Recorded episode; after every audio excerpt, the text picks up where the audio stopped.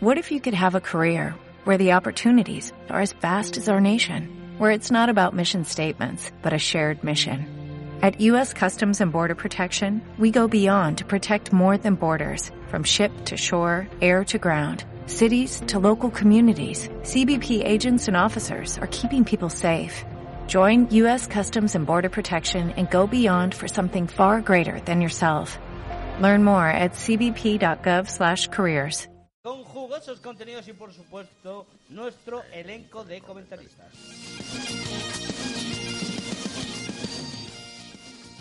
La Copa del Rey se quedará en Valladolid. No equivoquen, me he liado. Quiero decir que el ganador será Vallisoletano sí o sí. El Braquesos entre Pinares y el Silverstone El Salvador pasaron a la final.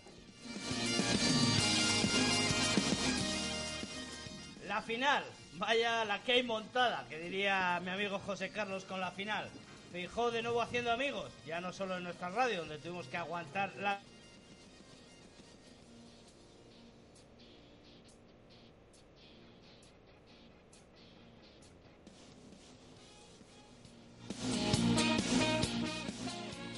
maneras del presidente, sino que los clubes andan cabreados, el alcalde calentito.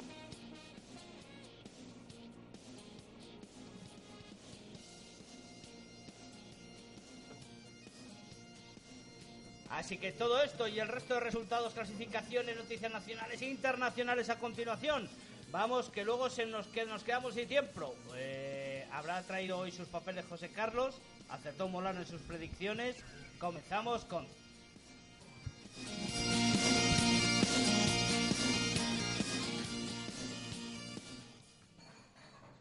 Bueno, y como decíamos, eh, vamos a pedirle su opinión. Eh, tenemos el, el teléfono de WhatsApp de Radio Marca Valladolid a su disposición. Recuerden, el 603-590-708 y les vamos a pedir su opinión. ¿Viajarán ustedes a Valencia o no viajarán ustedes a, Valencia a apoyar a sus equipos? Como digo, envíen un WhatsApp, a ser posible escrito, que el tema de audio aquí no lo dominamos muy bien. Nosotros, quiero decir, en Radio Marca por la mañana lo domina. Pero nosotros aquí estamos más en comandilla, en el Cocomo Sport Bar. Eh, al 603-590-708. Repito, 603-590-708. José Carlos Crespo, buenas tardes. Buenas tardes, no, no mientas a la audiencia, somos especialistas y lo que pasa es que se nos olvida un cable. bueno, eso nos falta un cable. ¿Tú vas a ir a la final? Yo sí. Eh, Víctor Molano, buenas tardes. ¿Qué tal? Buenas. ¿Qué tal el fin de semana rugbístico? Nada, pendientes de una copa y una cosa así, ¿no? Sí, Cosas sí, así que han pasado así, Frugales. mucho frugales. Frugales, ¿no? ¿Tú vas a ir a la final? Yo espero que sí. Esperas que sí. Bueno, bueno, muy bien, muy bien. Que, bueno, eh, victoria de los dos conjuntos, como decíamos en titulares. eh, hablamos rápidamente por encima de, esos partidos. Empezamos por el partido que se disputó fuera, en la en tierras eh, barcelonesas, en tierras catalanas, en la Foixarda, que no me salía el nombre del campo, iba a decir la traicionera, Foixarda. Victoria algo más sufrida del conjunto chamizo. José, Víctor. Pues sí, buena primera parte ¿eh? de los de los azulgranas. A mí, vamos, no creo que nos sorprendiera a ninguno tampoco porque da la impresión de que van ya pues un mes prácticamente pensando en este partido.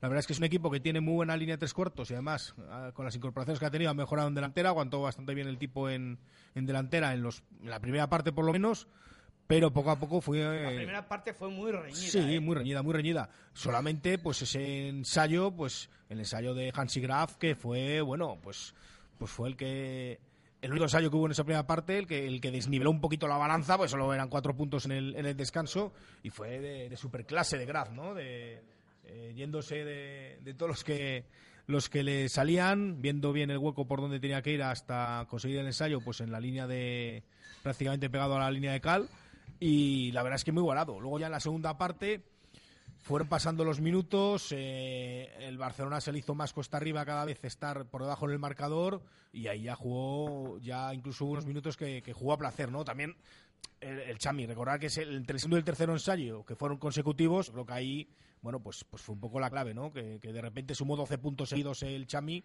y dejó sin opciones a los catalanes. Sí, yo creo que eh, tanto en el partido de, la Fusarda, que como dice Víctor, yo creo que se notó el fondo de armario de un equipo y el fondo de armario de otro. El, eh, los minutos iban pasando.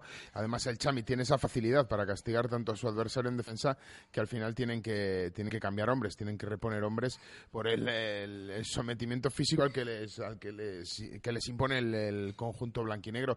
Y, bueno, pues al final se vio que el Chami, sin duda alguna, pues tiene una plantilla más extensa y muchísimo superior a la del Fútbol Club, Club Barcelona de momento. No olvidemos los grandes avances que está haciendo el Fútbol Club Barcelona en estos menesteres, ¿eh? que ha, ha crecido muchísimo como equipo de rugby. Bueno, la verdad es que veíamos el partido eh, a través de la plataforma YouTube, además también por el canal del Barça, eh, que es la primera vez que se da, si no me equivoco. No sé si tenéis conocimiento vosotros algún- de algún otro partido No, que hayan dado esta liga que o la han- anterior. Yo creo que era el primero. Han dado más par- bueno, por, por el canal del Barça, por el Sí, sí, canal por Barça, eso canal, de, por canal de plataformas digitales. Claro, eso, eso, sí, creo que era, creo que era el primero, sí. Creía que decías la- el canal dentro de YouTube del Barcelona, no, no, no, es donde no, están no. echando los todos, yo creo, ¿verdad? efectivamente. Sí, es el primero, hombre, la verdad es que bastante expectación, se cambió también de campo un poco porque la teisonera para temas televisivos, pues las esquinas no se ven realmente, Sí. ¿no?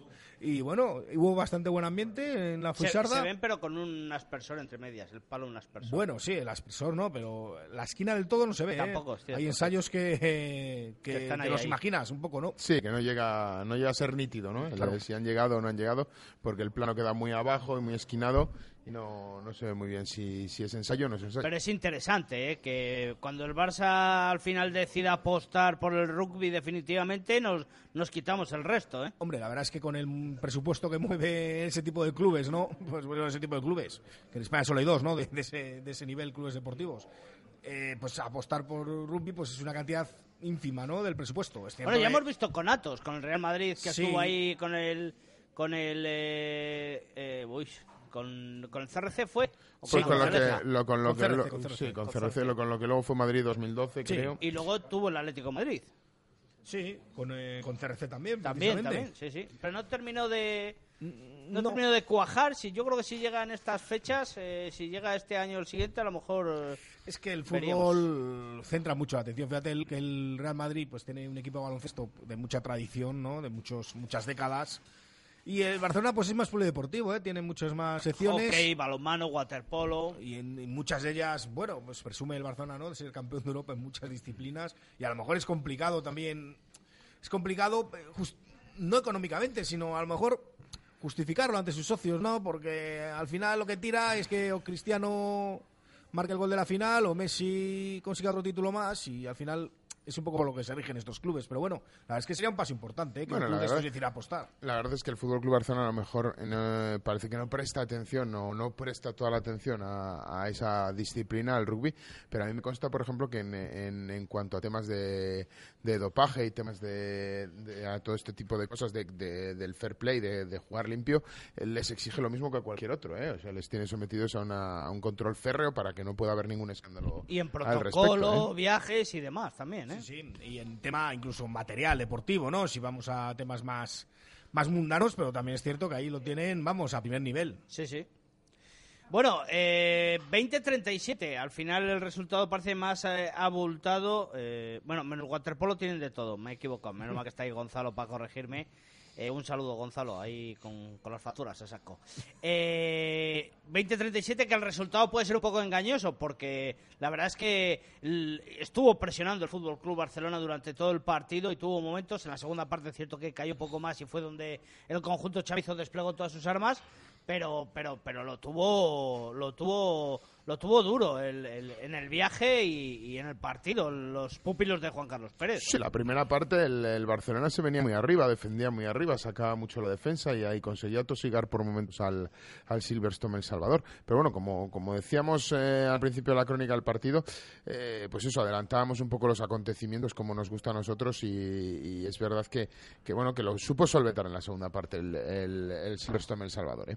La amarilla de Gemes eh, quizás también tuvo que influir bastante en ese minuto 36 cuando iba el marcador 3 a 3 Sí, la verdad es que, bueno, un jugador muy importante, uno de los una apertura de mucha calidad que ha venido este año al, al rugby español y lógicamente pues 10 minutos sin ese jugador tener que acoplar sí, además en un puesto tan Y tan y específico y tan pateador del importante Fútbol y. No, aparte que es la bisagra, el argentino Bautista Gómez se ha convertido en uno de esos hombres importantísimos como Velardes o como Coy Hawk. Son hombres refuerzos que han venido al Fútbol Club Sí. Barcelona este año que están siendo indispensables para el funcionamiento de ese, de ese Barça.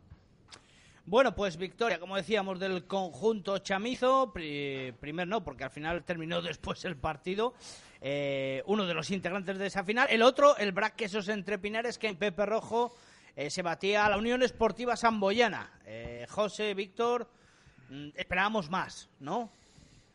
Bueno, eh, no sé, yo creo que entró un poco dentro de lo previsto. Es cierto que en la primera parte también hubo, bueno, pues, pues el Black yo creo que cometiendo en los primeros minutos, sobre todo en los primeros 15 minutos, algunos golpes de castigo, demasiados, ¿no? Golpes de castigo. O sea, mira, al vestuario se fueron nueve castigos por parte del, eh, del conjunto vallisoletano. Al descanso. al descanso. Y Sí. cuatro del, eh, Pues- del Y la amarilla Lake Thompson. Claro, ahí está un poco la, la gran, la gran diferencia, yo creo. Y entonces, bueno, pues consiguió, eh, a pesar de todo, irse con una ligera ventaja al descanso. Lo que pasa es que si contábamos que en Barcelona el paso de los minutos fue, bueno, pues fue bastante decisivo. En este caso, la verdad es que el, el San Boi to- quedó totalmente desarbolado. Y eso que es un equipo que, yo me gusta comentarlo muchas veces, que parece que es un equipo que siempre va jugando al mismo ritmo, que no le importa perder, no le importa ir por delante, va pam, pam, pam a lo suyo. Se vio durante algunos minutos en la primera parte que iba por debajo del marcador, pero luego al final la verdad es que, claro, eh, la situación de juego que tiene ahora mismo el Brac, más de un año, ganando todos sus partidos, eh, el fondo de armario, la calidad de,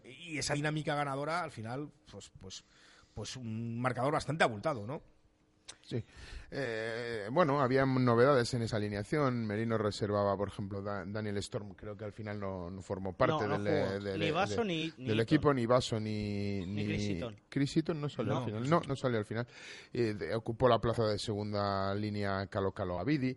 Eh, bueno, la Mele parecía que Vimos no- el estreno de Lemalu. Vimos el estreno de Lemalu, que además dio un, fue partícipe de uno de los ensayos. No lo marcó, pero estuvo dentro de la jugada.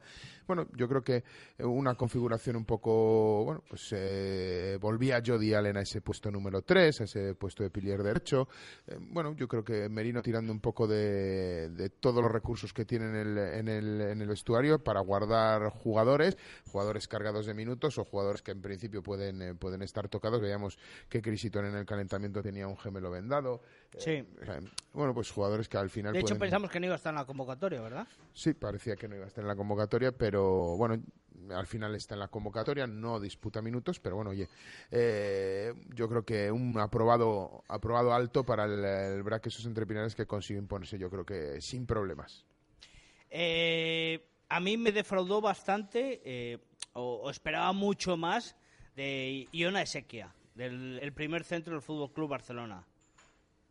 Del Samboy del Llobregat. Sí, de San Boy, perdón. Bueno, yo sí, le veo un hombre bastante activo. Lo que pasa que es verdad que al final cuando, cuando te están defendiendo tan arriba, cuando no te dejan prácticamente eh, coger velocidad, cuando te están no le siendo veo ser un superiores... hombre tan determinante como Tauli. Tauli es que me parece un fuera de serie, Pero un porque crack. no- principalmente no juegan en la, en, en la misma, Bueno, en la vale. misma posición. No tiene nada que ver un 8 con un, con un centro. Vale, venga. Eh, Ve- por otra vez. No, que, que no. Te digo que, que el juego de 8 al No me final- parece tan determinante en su puesto como en su puesto me parece a Fatauli. ¿Te parece mejor así? Bueno, a mí a Fatauli me parece un grandísimo jugador en ataque. Y Ona Esequia me parece que, bueno, propone juego en ataque, pero el hombre también se esmera en defensa. Eh, no digo que a Fatauli no lo haga, pero precisamente a Fatauli en defensa, pues no, es una de sus... Y muy complicado este partido del también. ¿eh? O sea, bueno, yo creo que es Bajas, un- se quejaba de bajas el conjunto eh, Samboy. No supe identificar quiénes eran las bajas. Sí que es cierto que a lo mejor Berger que salía desde el banquillo en la segunda parte. Ya, Puede pero titular. Jeremy, bueno, Jeremy Berger tampoco... tampoco sea un, un jugador puntal ¿no? del equipo. Sí, pero bueno, suele ser titular. Sí, sí, eso sí, pero bueno, yo creo que al final es que la diferencia entre ambos equipos es, es bastante notable y, y lo que comentamos siempre y es que en Pepe Rojo, en Pepe Rojo mucho más. Se agrandan mucho más las diferencias y Samboy sabía que tenía que hacer un partido pff, excepcional, que el Brac no lo hiciera para tener opciones, ¿no? De estar ahí porque es que es muy difícil meter mano a los dos de la ¿Y liga. cuál es la clave? ¿Cuál es la clave para vencer al BRAC? Porque está claro que la defensa tiene que ser determinante, pero es que quizás Samboy ahí pecó un poco, ¿no? Dejaba mucho espacio. Bueno, vimos a Besselbel que, que hizo cabriolas de las suyas, eh, los zigzag en, en- entre las líneas eh, Bueno, es que, catalanas. John Besebel y Tommy Carrió tuvieron un día especialmente Buah, inspirado, sí. eh, buscando la espalda de los buscando la espalda de los Sobre todo de los Carrillo, ¿eh? adversarios. Carrió y, Be- y Bell lo intentaron y lo buscaron continuamente y luego tienes verdaderos killer que, que- tienen una, capacidad de penetración como Gaby Vélez o Álvaro Jimeno que se cansaron a penetrar detrás de, de la línea del- de, de tres cuartos de los jugadores de- del Samboy y si a eso pues le añades un Gareth Griffins que está en eh, pues a lo mejor sí que es verdad que no que no está eh, que no hace un juego especialmente vistoso pero siempre está Sí, sí. siempre está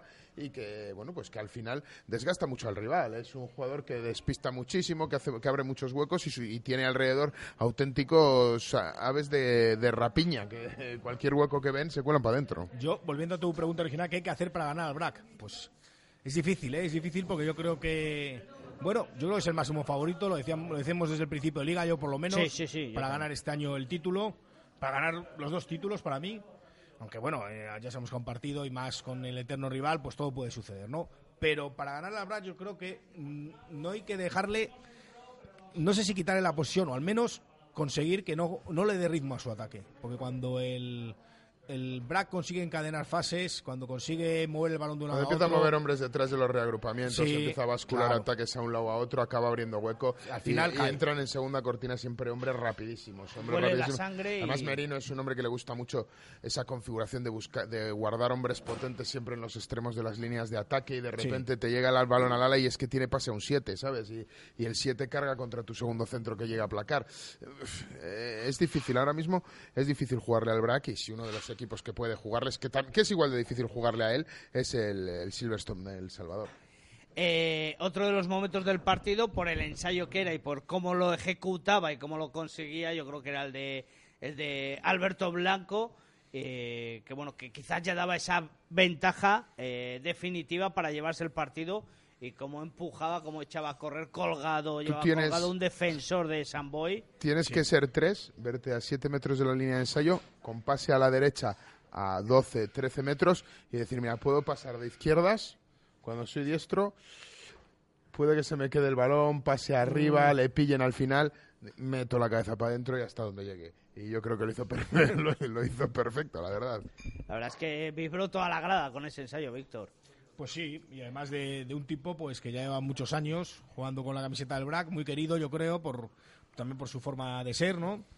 Y bueno, pues pues una dosis de, de autoconfianza para un jugador que bueno, tampoco creo que la necesite mucho porque en los últimos años Está ha demostrado que, que, bueno que, que puede estar para, para cualquier cosa, ¿no? Bueno, pues la final eh, entre dos equipos vallisoletanos, Braques entre Pinares, Silverstone, El Salvador, finales de abril eh, y en Valencia. Eh, recuerden que les pedimos eh, su opinión en el WhatsApp de Radio Marca, en el 603-590-708, repito, 603-590-708, para que nos digan si van a ir o no van a ir ustedes a Valencia, animar a su equipo, el que sea o si son nos están escuchando y son de Burgos, pues también se van a ir, o si son de Murcia, si van a ir o, o no. Eh, bueno, eh, lógicamente todo surgía después del programa que tuvimos nosotros el martes, donde entrevistábamos además, sin saber que se iba a publicar al día siguiente eh, quién iba a tener la final, al presidente de la Federación Valenciana, que se mostraba optimista, mm, lógicamente, y tanto, ahora todo lo pasado, y bueno, pues eh, saltó la bomba informativa, que diría eh, nuestro maestro García. Bueno, yo creo que todas estas cosas Vamos por partes, ¿eh? Por no nos partes. vayamos Venga. adelantando. Ver, Venga. yo creo que estas cosas hay que ponerlas en contexto, ¿no? Y hay que y hay un contexto muy claro que yo creo que es el año 2011, que es la otra final vallisoletana en el exilio, ¿no? Ah, la que no había nacido Chus. Efectivamente, debe ser esa. Bueno, hay una del año 91 que me resultó bastante gracioso oír a Feijó hablar Que de aquella, jugó en el la Puerto de Quecho Santa Guernica, decir que el campo del Puerto Santa María estaba lleno, ¿no? Que me pareció, me pareció, por lo menos gracioso, ¿no? Hombre, por lo menos, hombre. Por lo menos gracioso. Bueno, hay una diferencia muy grande con esa final de la Villajoyosa, que es que entonces la Copa se jugaba detrás de la Liga, todo seguido, y los finalistas se conocían la semana antes. Tanto en el Puerto Santa María, que Feijó como era seleccionador, ¿no? Dijo, a lo mejor no se acuerda bien, como en la de 2011 también fue así. Ya estaba designada antemano porque se tenía que jugar las semifinales en la semana antes. Bueno, aquello se el rugby español, yo creo que todos nos dimos cuenta que era una vergüenza que una final vallisoletana se jugara en la vila, no porque se jugara en la vila, sino porque hubo 300 personas y aquello fue un paso perdido. ¿Qué ocurrió al año siguiente, si recordáis? Pues ya se dijo, oye, vamos a esperar a los finalistas para poner el sitio adecuado. Silvestre en El Salvador, Ordicia, Palencia, la nueva balastera. Aquello fue, ¿os acordáis? Ocho mil y pico, nueve mil personas, fue un paso adelante tremendo para el rugby español. Que ahora puede parecer a broma con Zorrilla, pero entonces Recuerdo que el, personas... el, anterior, el anterior a la Vila fue Segovia. Impensable. En la, en la Sí. Alguera, eh, Hay, Brac, hubo la, la hubo la Vila. suerte que llegó el Brac, que era un Y la equipo cercano. Y la Vila. Claro, pero también puede haber ocurrido algo similar. Sí, sí. ¿no? Sí, bueno, y no hablamos de campos de la misma magnitud. O sea, yo- Segovia estaba lleno hasta la bandera, pero nada comparado a Bueno, la, y hasta la la bandera Balastera. tenía muy buena presencia. Bueno, luego y la tuvimos... siguiente fue la balastera, que fueron 6.000 espectadores. No, la siguiente fue Sardinero, Sardinero y luego volvió a la balastera, ¿no? sí, pero fue a Palencia después de la Vila. Sí, sí. Pues La eso, balastera... Ordicia y fueron no, no, seis. fueron 8.000 y pico, 9.000. aquello fue No, una- era, una, era, era 7.100 en la capacidad. Y creo que fue un 85-90% Ah, de mira, ocupación. Yo creo que eran más los datos, pero bueno. En fin, yo creo que fue un salto cualitativo importante, eso desde luego. Luego llegaron otras finales y llegó ya Zorrilla, que fue lo que desbordó todo un poco. Resulta que hay otros deportes, hay un deporte que se llama baloncesto, que lo siguen cuatro, parece ser en España, que juegan una Copa del Rey, que tienen siempre a un equipo que es anfitrión, ¿no? Para asegurarse público. Hay otro equipo que es, hay otro deporte que es el fútbol, que no sé si os suena, que esperan a, tener los finalistas para elegir la final. Pues yo es que creo que los que están mandando la Federación Española de Rugby no creo que sean más ineptos que los de baloncesto o los de fútbol. Es que sinceramente no creo que esa sea la razón. Es que tendrán otra serie de motivaciones para buscar dar una final sin saber los contendientes, ¿no? Sin asegurarte un éxito, sino que buscando otra serie de, de motivaciones que, bueno, pues desde Valladolid lo hemos oído, se lo hemos oído al alcalde, se lo hemos oído a los presidentes, hablan del tema, un poco del tema de revanchismo, de personal, tema personal, Feijó, a los lo que clubes. Feijóo aludía a que eran los mismos clubes que habían solicitado que la decisión se tomara antes, cosa que han negado. Los Ellos clubes no- lo, que han pedido es que se abriese el plazo con anterioridad, pero que no hasta que no saben los finalistas. Pero no, no hasta no saben los finalistas, los finalistas, efectivamente. Es este, ese es el matiz. Entonces, ya te digo, yo es que creo, porque también hay que ser justos. Yo creo que, por ejemplo, Feijó ha hecho un trabajo muy bueno en la federación, tema económico. A lo mejor teniendo que ser demasiado restrictivo en muchos temas económicos, pero ha sacado un agujero importante que heredó de Ya, Cancho. eso, eso hasta el tiempo no lo veremos. Quiero decir que apretar el cinturón hasta ahogar, Bueno, no sabremos si será hasta dentro de un año o dos años porque no se ha invertido a lo mejor a en, lo- en expansión en categorías inferiores. Bueno, a lo mejor en- otro momento, quiero decir, a lo mejor no había otra opción. Yo ahí quiero Cierto, dar quiero dar el cierto, beneficio de cierto, la duda. cierto, ¿Sabes? Yo ahí me parece que No, y además Feijó, hay que decir una cosa, que tiene sus oles de estar entrar en una federación que debía esa cantidad sí, de dinero claro. y decir yo me pongo al frente y lo saco adelante. Lo que- Eso hay que decirle ole. Claro, lo lo, pasa es que yo creo que elegir una final tres días antes de saberse los finalistas, oliéndote además qué finalistas pueden ser, porque todos nos lo olíamos. Sí, sí, no sí. quiénes sean los favoritos, que se ha cumplido, podían no haberse cumplido, pero sabíamos quiénes sean los favoritos. Entonces, pues yo creo que hay otra serie de motivaciones y no son las motivaciones de hacer la mejor final. Es que a mí me parece tan evidente como eso. José Carlos, tu opinión acerca de soltar la bomba cuatro días antes de la final. Pues me da igual. Te da igual. No me- Sí- vamos, que no sí- me- Ah, te vas decir- a expresarte, vale. Te quiero decir que no, que yo creo que es como cuando sacan el pañuelo verde en los toros, ¿sabes? El- el- el- el toro se va al cajón y ya no hay vuelta atrás. Bueno, pues es Valencia, pues hay que apoyar esa candidatura.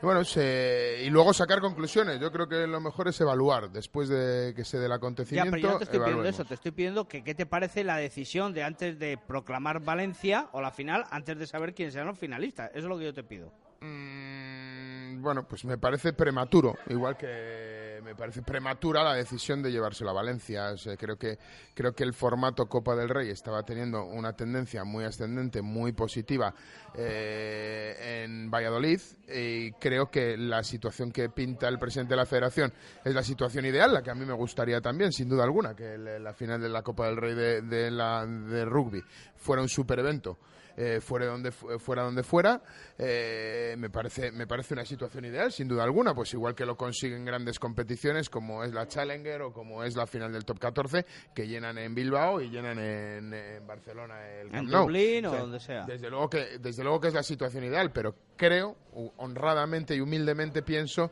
que estamos todavía bastante lejos de, esas hazañas o de esas proezas y creo que es una decisión un poco precipitada yo creo que hubiera mantenido la opción de Valladolid donde creo que se hubiera registrado entradas históricas, eh, juegue quien juegue, y poco a poco hacer de la Copa del Rey un producto exportable, es lo que, es lo que pienso. ¿La federación ha pensado que están ya en ese momento de madurez? Bueno, pues eh, les tocará, eh, han arriesgado y bueno, pues les tocará recoger o, enmendar, ya se verá. Habrá que evaluar cuando pase. La decisión fue una revancha, ¿tiene algo en contra los equipos vallisoletanos? No lo sé. Los dos presidentes yo les he oído decir que sí. Ellos, recordemos que cuando Feijó entró presidente de la federación, había tres directivos baisoletanos. Sí. Eh, que eran, eh, bueno, pues Garrote, que era entonces presidente del BRAC, Hansen, Hansen y María Morán. Luego entró María Morán. María Morán, que es la última que, del que ha abandonado, que ha abandonado esa directiva, ¿no? O sea que la sintonía no parece muy buena, desde luego y por eh, bueno por las declaraciones tanto públicas bueno me hacen ya las públicas no que son las que todos hemos escuchado de de, de, los presidentes de los dos clubes de Valladolid ellos sí que ven ahí un componente personal muy claro.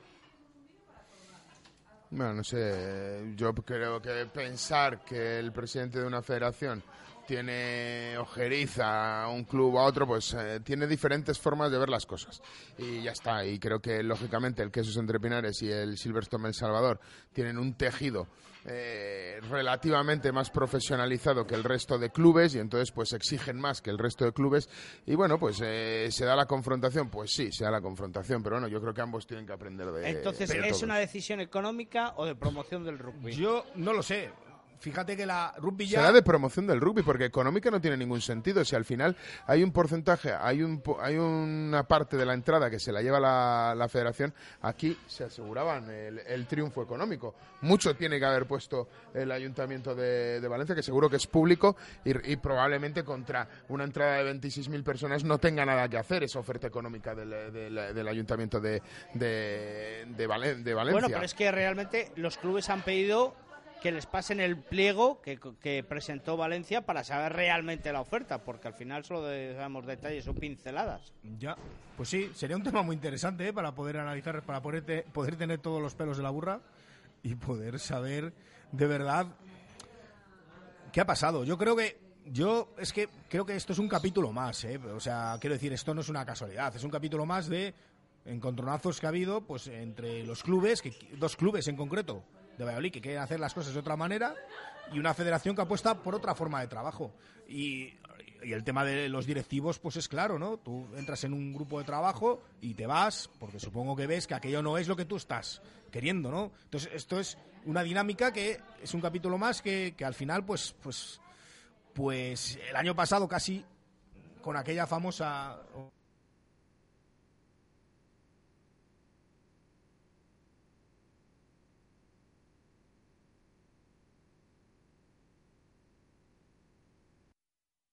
oferta de Torrelavega para jugar la final. Eh, lo veíamos casi venir.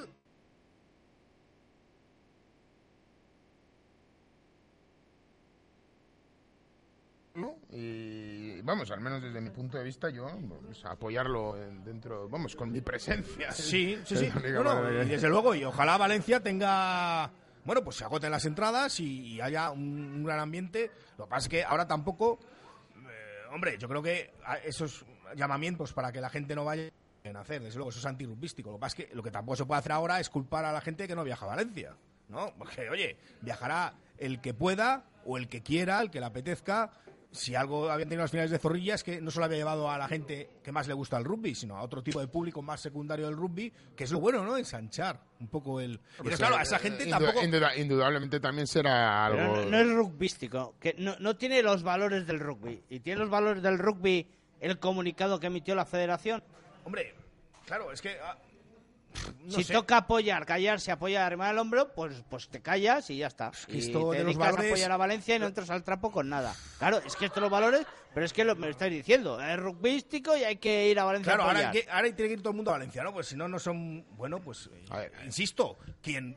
quien Ah, hay que, yo creo que hay quien que poner quiera un poco, pueda ir a- yo creo no, que hay no. que poner un poco de cordura en, en esto, porque al final se ha convertido en una locura y al final estamos hablando desde micros que están en Valladolid, que es que no están en otro sitio, están en Valladolid, están en la ciudad que no se ha llevado la Copa del Rey. Entonces, pues lógicamente, el ambiente pues está caldeado y desde Valladolid pues lo queríamos tener aquí, indudablemente. Eh, el sentido común dice que si los dos equipos son de Valladolid, pues que se juega aquí. Pues sí, el sentido común dice eso, sí, sí, sí, yo eso estoy totalmente de acuerdo. Bueno, eh, la federación, que al final es el quien es el propietario, quien es el, eh, el que, el que organiza el evento, pues eh, decide que abogar por, eh, yo creo que por la difusión del rugby en otros, en otros, en otras coordenadas diferentes a las de Zorrilla o a las de Valladolid.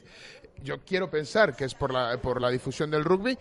Eh, bueno, pues eh, creo que es una, hay, hay que respetarlo, pero bueno, también hay que respetarlo y si, y si en la experiencia mañana sale mal, pues habrá que criticarlo, indudablemente, y decir, y, y habrá muchos que le digan, ya te lo dije, bueno, pues, eh, pues sí, ya te lo dije, pero... Bueno, ya te lo dije, pues como otras tantas cosas que pasan y aquí nadie... Pero- pero- nadie pero- na- na- no se cortan cabezas, por decirlo es así. curioso, yo es que... Bueno, veremos a ver si, si la experiencia no es Se positiva. cortaron cabezas por, por, por, por las tarjetas amarillas, que si tenía uno, que si no tenía otro, que si tal. ¿Qué ha pasado?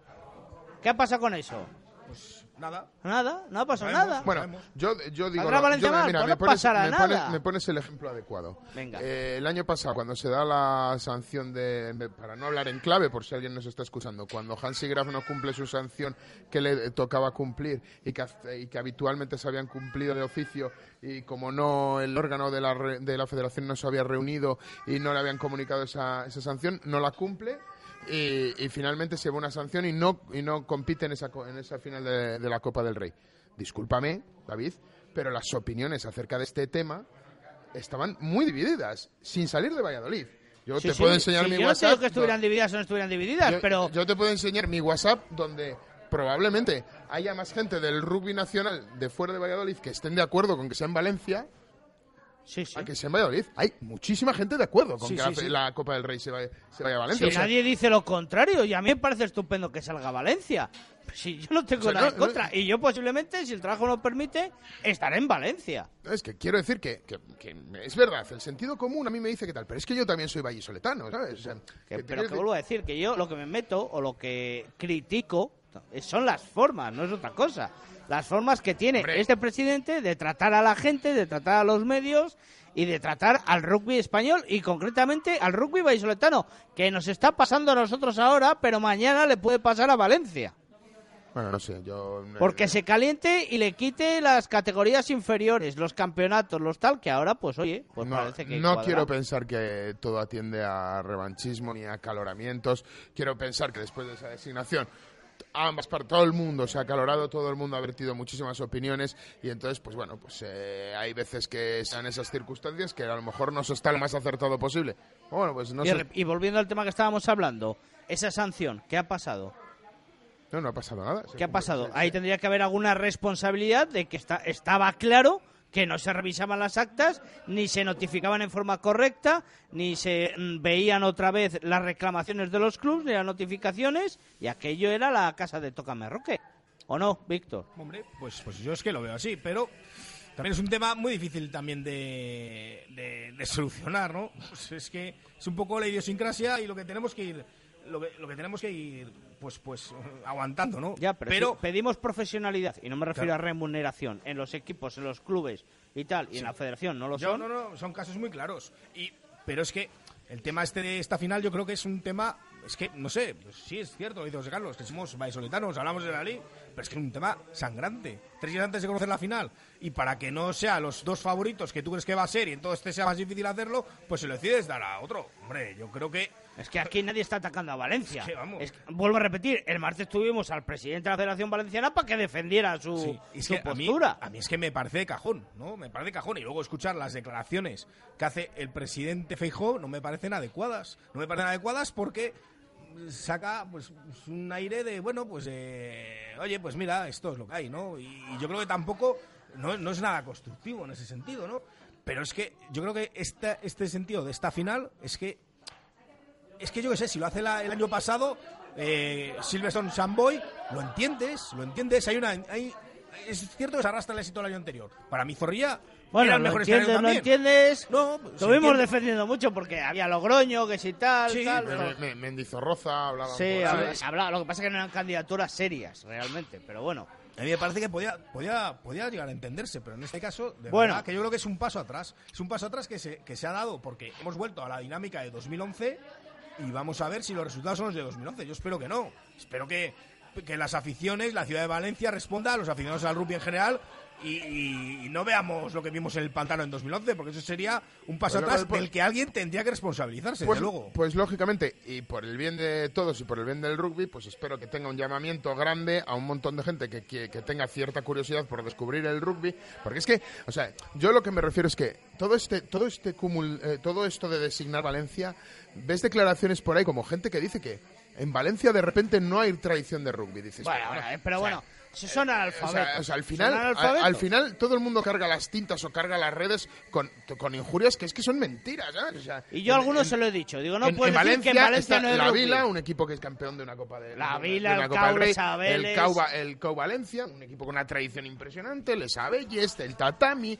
o sea, equipos que aparte militan jugadores que la gente ni se lo imagina, ¿sabes? O sea, No, no, sí, jugadores sí. que anteriormente han sido sus ídolos, están jugando allí ahora. ¿Sabes? Como podemos hablar de Nacho Müller, César Tempere, con un montón de jugadores que militan en equipos valencianos. El Alvar Jimeno, una de las revelaciones de esta temporada, De viene del viene. Valencia. De allí viene. Tony Jimeno, su padre, un hombre de rugby de toda la vida. ¿Carrió? De esta... Carrió no, viene de Argentina. Ja- No, no el nuestro, es de la selección. Ah, Carrión. Javier Sí. Carrión. El- Creo que es valenciano también. Juega en la Vila. desde Sí, luego, sí, sí, sí. O sea, eh, yo creo que, eh, o sea, que luego hay que escuchar un montón de cosas y todo esto enturbia el ambiente, enturbia todas las, eh, todas las cosas. Y al final la gente no se entiende, en vez de hablar se ladra y al final pues, pues, pues hay que aguantar ladridos por ambas partes y ya está. Pero luego también, también está un poco el lado contrario, ¿eh? También está el lado contrario del que parece que estaba esperando, porque no sé, yo llevo un tiempo percibiendo que molesta... Yo creo que hay gente que le molesta que, que Valís sea la capital del rugby, que lo digamos. Molesta, sí, eso sí. Porque, Pero bueno, que, no sé. que, que yo deportivamente lo que digo es que ganen, que ganen a los equipos Claro, de Valladolid. es que a lo mejor, no sé, a lo mejor nosotros que hacemos un, un- un programa en Valladolid tenemos que empezar a contar que es que la clasificación aquí no los puntos es como en golf, el que más tiene es que peor va, ¿no? A lo mejor es que van mal los dos equipos de Valladolid, o a lo mejor tenemos que contar que los campeonatos de categorías inferiores que hacen todos los años son un desastre organizativo y que no quiere venir nadie a jugar. A lo mejor lo que quieren es que contemos eso, pero es que tendremos que contar la realidad. O a lo mejor, oye, la final esa que un zorrilla no vino el rey en realidad. Que mira, eh, que eh, no hay- vino pero- uno con careta, pero- como ahora los del Parlamento. pero yo que qué no sé. hay- Es que claro, a lo mejor te- Puigdemont. o es que la, Mira, yo- como está yo- la de Zaratán, yo tampoco me es quedo- Valladolid. A yo lo me mejor quiere que quedo- contemos eso. Yo me quedo con lo que estás diciendo ahora mismo, Víctor. La semana pasada, hace dos semanas, con la ola de frío, eh, un, un torneo en el, el INVI, El INVI. eh, donde se esperaban 1.500 participantes y no hubo 1.500, lógicamente, porque había carreteras cortadas, pero hubo 1.200. O sea, Un te quiero- con te- nieve. Te, te quiero decir que, que en Valladolid se están haciendo cosas bien y que en Valladolid eh, cuentan con cosas que no hay en otros sitios de España. como Bueno, es, chicos, sobre que, todo la que afición. nos pasamos de, de tiempo para publicidad. Les recuerdo el teléfono de WhatsApp para que envíen. ¿Van a ir ustedes a Valencia? ¿Sí o no? Eh, 603-590-708. 603-590-708. Vamos a publicidad. Estamos en el Cocomo Sport Bar Café, la calle Barbecho número 25, en el pasaje junto a la... Ex Fundación Museo Cristóbal Gavarrón. Muy bien, vamos a Publi. Radio Marca Valladolid, 101.5 FM, app y radiomarcavalladolid.com. Cocomo Sports Bar de Valladolid. Más de dos años contigo nos han convertido en el sitio ideal para ver deporte en directo o pasar un buen rato a cualquier hora del día. ¿No sabes dónde echan un partido? En Cocomo Sports Bar lo tenemos todo. Puedes elegir caña de rubia o tostada. Siempre te ponemos tapa, pidas lo que te pidas. Y con ambientazo los fines de semana por la noche. Y ahora también hamburguesas, raciones y bocatas. Cocomo Sports Bar, pasaje de la calle Barbecho. En Sesión Continua Vídeo tenemos el teléfono de ocasión que tú necesitas. No compres un teléfono carísimo que no te hace falta. En Sesión Continua compramos, vendemos y reparamos teléfonos de todo tipo. Nos traes tu teléfono, tablet o consola y en Sesión Continua Vídeo te lo pagamos en el acto y lo puedes recuperar cuando quieras. También alquilamos, compramos o vendemos películas y videojuegos. Sesión Continua Vídeo, calle Lope de Rueda, esquina Tirso de Molina, en La Rondilla. Abrimos 365 días al año. Creemos que eres el único que no se ha enterado de que en Empresa Carrión solo quedan 8 Volvo V40 super equipados desde 18.500 euros o 297 euros al mes sin entrada. Kilómetro cero y vehículos de dirección con Bluetooth, navegación, frenada de emergencia, control por voz y aparcamiento. El compacto sueco de mayor éxito en el mercado. Solo 8. Corre, que se acaban. Aprovecha esta oportunidad única en Empresa Carrión, tu concesionario Volvo en Valladolid y Palencia. Se acercan los meses de comuniones y en el lagar de Venancio ya puedes reservar para vivir un día inolvidable. Visítanos y elige tu menú. Amplios comedores, zona ajardinada y un lugar que sabes que no te va a fallar. Las almejas, el pincho de lechazo, nuestra variedad de carnes y pescados y nuestros inconfundibles toneles de sidra para que tú mismo pruebes a escanciar. El lagar de Venancio es único en Valladolid y la comunión de tus hijos también lo será. El lagar de Venancio, en la calle Traductores, junto a Michelin. Reservas en el 983 33 43 44. Simancas Autorrecambio, 25 años en Valladolid, diferencian a una empresa con la atención y el servicio más profesional para facilitarte las cosas. Recambios para automoción y especialistas en transmisiones, direcciones, distribuciones, suspensión y frenos de primeras marcas. Distribuidores de frenos ATE, distribuciones Contitec Continental y baterías Barta y Grupauto. Simancas Autorrecambios en la calle Carraca, nave 12, cerca del Hospital Río Ortega. Hotel La Vega. Ofertas y promociones muy especiales para bodas en 2018. Te ayudamos a que tu día sea lo más especial posible. Si quieres celebrar tu evento el próximo año, Hotel La Vega. Salones especiales y amplios jardines para que sea como lo soñaste. Bodas, bautizos, comuniones. Visítanos y te asesoraremos personalmente. Hotel La Vega. 983 40 71 00. Radio Marca Valladolid, 101.5 FM, app y radiomarcavalladolid.com. Zona de Marca. David García. Bueno, pues volvemos desde el Cocomo Sport Bar en la calle Barbecho número 25, en el pasaje junto a la ex Fundación Cristóbal Gavarrón, disfrutando de una hora de balón oval. Van llegando mensajes eh, de si vamos o no vamos a la final. ¿Y quién va a ir? No, este es mi teléfono, José Carlos, ese es el otro. Pero si quieres mirar mi teléfono, te lo dejo, te sabes la clave, o sea que no hay problema. Eh, fíjate, nos da la tertulia, somos tres y nos da para hablar y hablar y luego pues eso, que nos, desde fuera de Valladolid nos ponen muy verdes. ¿No? Sí, sí, sí.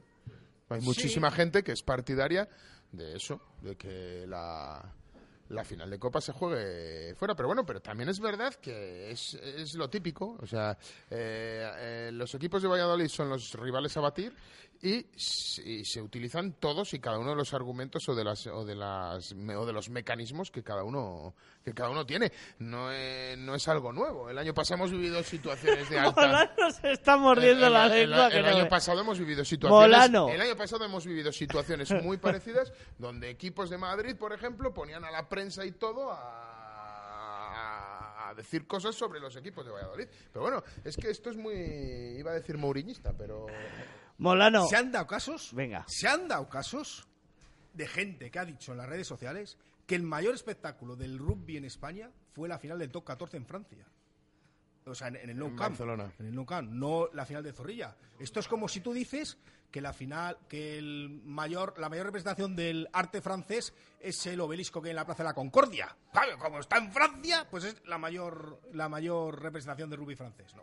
O sea, del, del arte francés. Yo no sé, me parece muy curioso que, que se hablen esos términos y que sobre todo que alguien porque lo hemos visto, como el concejal Alberto Bustos se queja, dice, oye, pues es una pena que vayan, tengan que ir los, los aficionados, tengan que hacer 600 kilómetros para ir allí cuando hubo el mayor espectáculo.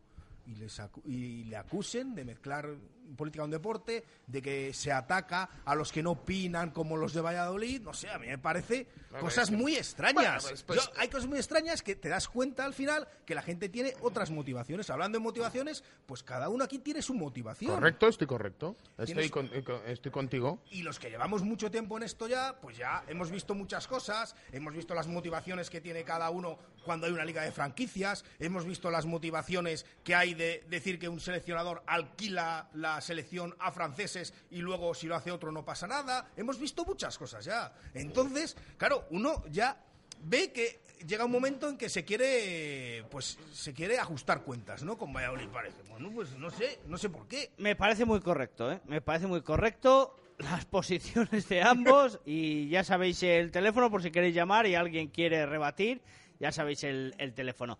Y en una cosa eh, tienen razón. Así han publicado muchas cosas en Valladolid y lo ha dicho José Carlos antes sin tener ni idea, sin tener ni idea. Y se quiere hacer sí. polémica de algo que no controlamos o pues en queremos hacer queremos ser sensacionalistas. Es verdad. Sí, bueno, pero te, te quiero decir que el, el hecho de, no sé, por ejemplo, de intentarle, intentarle cerrar la callar a- al concejal de deportes que dice que mezcla la política con el deporte, no, disculpen, caballeros, es que es un concejal, ¿sabes? Su puesto es político y, entonces... Bueno, y diciendo que, claro, que él no estuvo en el No Camp para ver aquello. ¿Sabes? Que el concejal del Ayuntamiento de Lille no estuvo en el No Camp y no lo vio y a lo mejor no sabe lo que es.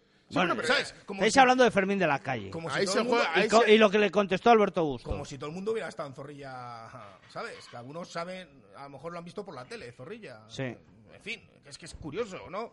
Es curioso cómo parece que alguno está, saltan, está esperando a saltar para, bueno, pues para pasar facturas. Pues yo es que tampoco... Bueno, yo creo que ca- cada uno aprovecha su momento y, y yo soy consciente de que hay mucha eh, muchas ganas al, al, al rugby vallisoletano y que, bueno, pues hay mucha gente que se alegra de que la final esté lejos de Valladolid, lo tengo clarísimo, ¿eh? Y hay mucha gente que tiene intereses o que no está de acuerdo en que se vuelva, a- no, no a preparar la de Zorrilla, porque luego toda, to- mucha gente se subiría al carro, a la, a la, a la carreta del, del gran espectáculo de Zorrilla, pero que bueno, que si hay mucha gente que está de acuerdo en que se vaya fuera de Valladolid, porque parece ser que Valladolid lo tiene todo. Yo creo que si se va... Le, re- lo le el recuerdo el número de WhatsApp 603-590-708.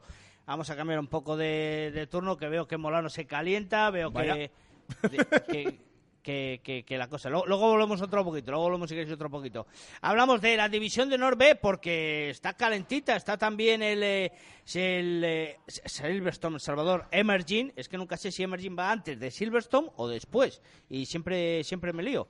Eh, Silverstone Salvador Emerging eh, ganó este fin de semana en casa, Arabia Iber Rugby, 28.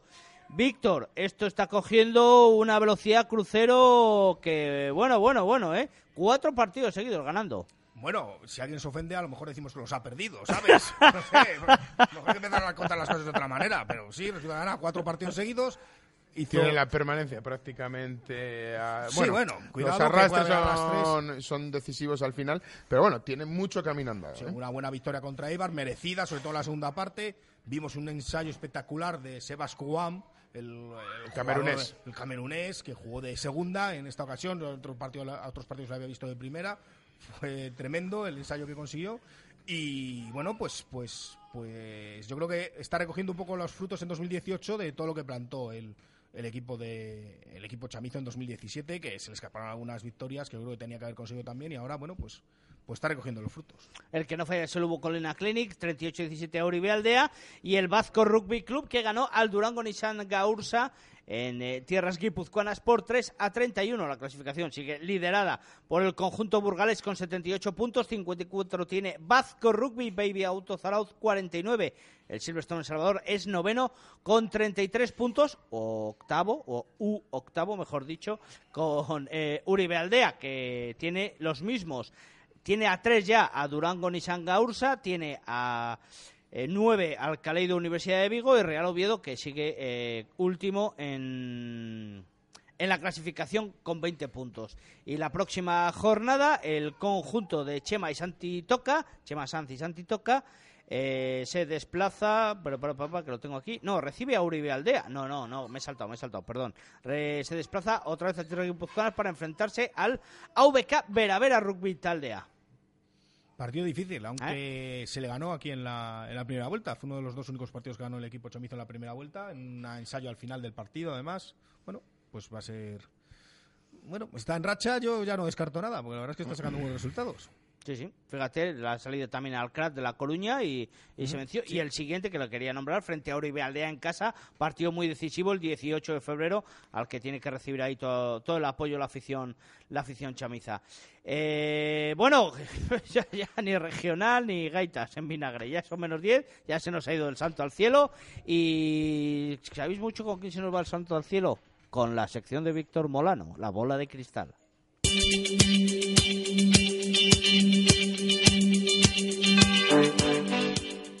¿Y sabéis por qué se nos va el santo al... Ah, hoy ha traído la libreta José Carlos. Entonces hoy no se nos ha ido el santo al cielo, porque muchas veces de una semana a otra se nos olvida lo que has pronosticado o nos la metes La doblada. está enseña- enseñando en tono amenazante, ¿eh? Con el dedo. bueno, no. Víctor, eh, acertaste, ¿no? Acerté los dos finalistas eh, y dije que la final iba a ser en Zorrilla, que ha sido el gran Ah, ah, es verdad que dijiste las dos cosas, es cierto, es cierto. de mi carrera como adivinador. Bueno, ¿y con qué nos vas a sorprender hoy? Bueno, pues como está tan caliente este tema de, la final de Copa, mm, sabéis que, bueno, hay una iniciativa ahí que parece que la apoya el alcalde de que la final, incluso las semifinales de Liga, sean en Zorrilla, ¿no? Yo creo que la final de Liga en Zorrilla, estando uno de los dos vallisoletanos presentes, que yo creo que estarán los dos, pero mm, bueno, pues al menos uno yo creo que es prácticamente seguro, porque son los dos primeros, van a jugar las semifinales en casa, pues creo que podía ser un estadio bonito Zorrilla. Entonces mi pronóstico es que va a haber más gente en la final de Liga que en la final de Copa. Cuando estos años estaba siendo al contrario. Pero la final de liga en Pepe Rojo. No, no, porque yo creo que es que la final de Liga va a ser en Zorrilla. Pero la final de liga es imposible organizarla en Zorrilla. ¿Por qué? Porque solo hay una semana. Hay tres, hay, desde ahora hay cuatro meses. La final de Liga va a ser en Valladolid, es casi seguro. Ya, pero es que, eh, por ejemplo, a mí lo que me han explicado, para imprimir las entradas, como son tornos de la liga de fútbol, hay que llevarlo a moneda y timbre. Ya solo en eso se llevan 3-4 días. Solo para eso. Eso me lo han explicado a mí. Yo creo que ese, ese tipo de problemas yo entiendo que son subsanables, ¿no? Porque tú puedes... al- Local, las visitante, entradas, no poner los nombres en la entrada. de por liga ya ejemplo. está. Por Quiero decir, ejemplo, yo- sí. Yo creo que con imaginación todas esas cosas se pueden subsanar y con mucho trabajo, desde luego, también. Y unas semifinales doble partido. También, también serían bonitas. Yo, fíjate que lo, Lo que, iba a que, lo que el año pasado nos es negaron. que iba- a haber más gente en la fanzone de la Cera Recoletos que en el Ciudad de Valencia, pero tampoco me quiero venir tan arriba. En la final de Liga más que en la final de Copa. O sea, tú estás apoyando que la gente vaya a Valencia. Bueno, tú dices que tú vas a ir a Valencia, pero que va a haber más gente en Hombre, la Recoletos. Pues yo creo que. No, no, eso no me atrevo a decirlo. Ahora, y además me parece hasta feo que fuera así, ¿eh? No, no, eso no me gusta. Pero yo digo que en la final de Liga sí. Va a haber más gente que en la final de Copa. Bueno, entonces tu predicción es que la final de Liga va a haber más gente que la final de Copa. He dicho tres veces ya, ¿no? Muy bien. Perfecto. Pues de ahí saltamos a la sección de José Carlos Crespo, la lucha del pequeño contra el grande. Las historias que saca de debajo las piedras cuando trae los papeles. Es la sección quijotesca.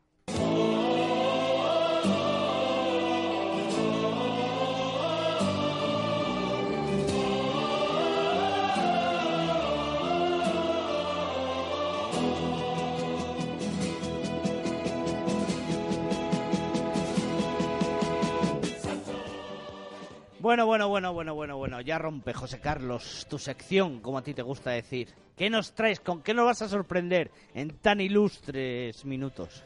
Bueno, pues eh, la verdad es que he estado mirando eh, un poco qué podía contar y la verdad es que he llegado a la conclusión de que hay una cosa que ha cambiado muchísimo en el, en el mundo del rugby, aparte de los, los tanteos, las melés, las formas de juego que ya hemos hablado mucho de ellos. Hay una cosa que ha cambiado, pero alucinantemente, y, y además desde hace poco tiempo, o sea, no desde el, desde el comienzo, porque durante muchos años permaneció estable, Ajá. que es la camiseta de rugby. La camiseta de rugby empezaban siendo unas casacas de esas de algodón con muchos refuerzos para que no se rompieran, porque se heredó las de fútbol, lógicamente. Y como había garrones, pues se rompían y se metieron refuerzos en todas las costuras y acababan siendo como unas, unas, un- unas, Casi unas- camisas de unas fuerza, casacas de, de algodón con ese cuello característico que eran muy resistentes, que eran elegantes, porque es verdad que el rugby se empezó a practicar en colegios de una clase social media alta.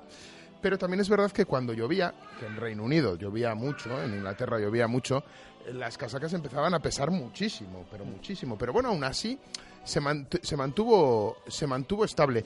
Y, y he estado buscando hasta cuándo se, ma- se mantuvo más o menos estable esa, ese consumo de esa, de esa camiseta de algodón, que todos hemos tenido, todos hemos tenido alguna. Y resulta que, eh, claro, las, las marcas no prestaban interés en el rugby porque el rugby no dejaba de ser un deporte amateur. Entonces había poco dinero. Entonces las equipaciones no se cambiaban a menudo. Entonces las marcas pues no invertían, las grandes marcas no invertían en indumentaria para el rugby. Pero llega, yo creo que un, un evento o, un- o una competición icónica en el mundo del rugby, que es el Mundial del 95, Ujú. donde Nelson Mandela eh, bueno, preparó la que preparó con el apartheid y todas estas cosas. Y en ese momento La parejilla la prepararon otros. lo prepararon otros, pero bueno, eh, quiero decir con la, con la unión de, eh, de bueno pues de la colonia negra, colonia blanca en, el, en, en Sudáfrica, bueno pues todo lo que simboliza en la historia de ese país y en la, en la historia mundial al final. Eh, pero en ese, en ese mundial fue cuando se empezó a profesionalizar el rugby a pasos agigantados. Y según se fue profesionalizando, empezó la evolución de esa camiseta, hasta llegar a lo que es hoy en día, que son esas fibras sintéticas que tienen el mismo aguante o parecido a las, a las prendas de algodón y que aparte no pesan tanto cuando, cuando se mojan. Leyendo sobre las prendas de, sobre las camisetas de rugby, pues eh, me fijé en un detalle que no habíamos comentado aquí nunca. Y es que en el Mundial del, del 95, en la final de los Springboks contra Nueva Zelanda, donde eran favoritos los Springboks, aunque los, perdón, los neozelandeses, aunque los Springboks jugaban en casa, eh, Nelson Mandela saltó al palco con la camiseta verde y dorada de los, eh, de los Springboks, que era un símbolo africano, era un símbolo de la colonia blanca, digamos, Sí. de, de los de los de Sudáfrica, y fue como un símbolo de, de unión, ¿no? Esa, esa- eso, y hay muchos artículos por ahí en los que dicen que una camiseta de rugby cambió la historia de un país, era con el 6 de François Pinard, en aquel entonces capitán de los, de los Springboks. Y bueno, pues es otro de esos puntos donde vemos que la camiseta de rugby al final ha sido, ha sido muy, muy importante. A partir de ese momento se dio un condicionante, que los, los, los jugadores ya no tenían que comprarse la camiseta. Hasta entonces, en todas las elecciones, si ganabas algo, tenía que venir el, jugador y comprarse la camiseta para llevársela de recuerdo. En ese, en ese campeonato del mundo ya cada uno se llevó su camiseta porque ya era un campeonato del mundo eh, pro- profesionalizado. Y bueno, la evolución de la ropa de rugby ha, ha tenido tantísima, tantísima evolución que el cuello blanco, digamos, el cuello y el estampado en rayas que fue originario del rugby, actualmente todas las grandes marcas tienen esta configuración de, de ropa y todas Ujú. tienen un polo muy parecido al estilo rugby que, que se llama y todas las grandes marcas tienen este, este, este modelo. Ha llegado hasta tanto el tema de la ropa del rugby que en 2010 un gran diseñador como Moschino vistió a una escuadra italiana, diseñó las camisetas. No y lo las- sabía las- yo porque no tengo esa de- camiseta. de- Con la colección de corbatas de Moschino. de campo. Y me, me- me pareció curioso esto, ver cómo, cómo te metes en internet y hay un montón de artículos en los que hablan de, de ese, de ese, sobre todo de ese polo creado en el rugby que al final se ha exportado y que todas Sí. las grandes marcas Bien. lo han hecho, el modelo, el polo modelo rugby. Muy interesante. Sí, a mí al principio me parecía la peor sección de José Carlos de la historia, pero luego ha remontado y ha, ha evolucionado, terminado ha bastante evolucionado, bien. ha evolucionado. Bueno, respuestas a la pregunta, ¿irán ustedes o no? Pues yo si puedo voy a Valencia, Mud Valencia, nos dice alguno. Eh, otro nos dice, yo no voy a ir a Valencia. Eh, vamos a ver, otro, no sé si iré a Valencia, pero quiero decir dos cosas. Una, soy fan total de Molano. Y dos, José Carlos no se moja nunca. ¿eh? El pueblo ha hablado. Otra, Valencia no, fiesta en Pucela a Upa Quesos. Eh, otra respuesta, manda una fotografía. Iremos a Valencia desde Málaga, como fuimos a Valladolid en años anteriores. Perdón, gracias por la mesura en vuestro programa. Prueba de que estuvimos, no eh, manda un vídeo, no una foto, perdón. No opinamos tras verlo por televisión, por favor.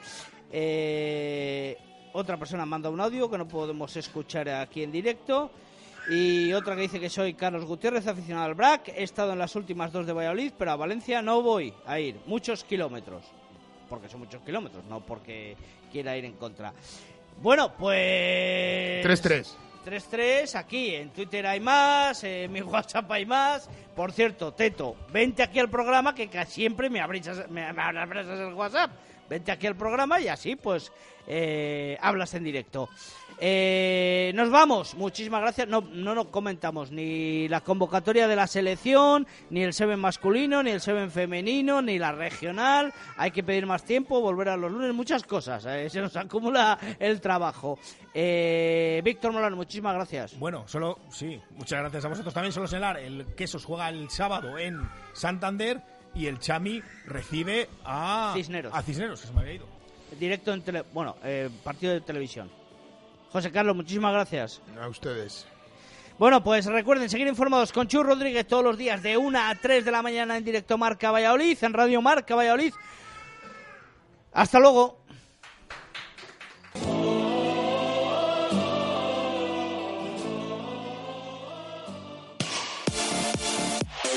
Radio Marca, el deporte que se vive. Radio Marca. De, de la cláusula que ha sido depositada hoy de 32 millones en la liga, tú calificas. O'Reilly Auto Parts puede ayudarte a encontrar un taller mecánico cerca de ti. Para más información, llama a tu tienda O'Reilly Auto Parts o visita oreillyauto.com.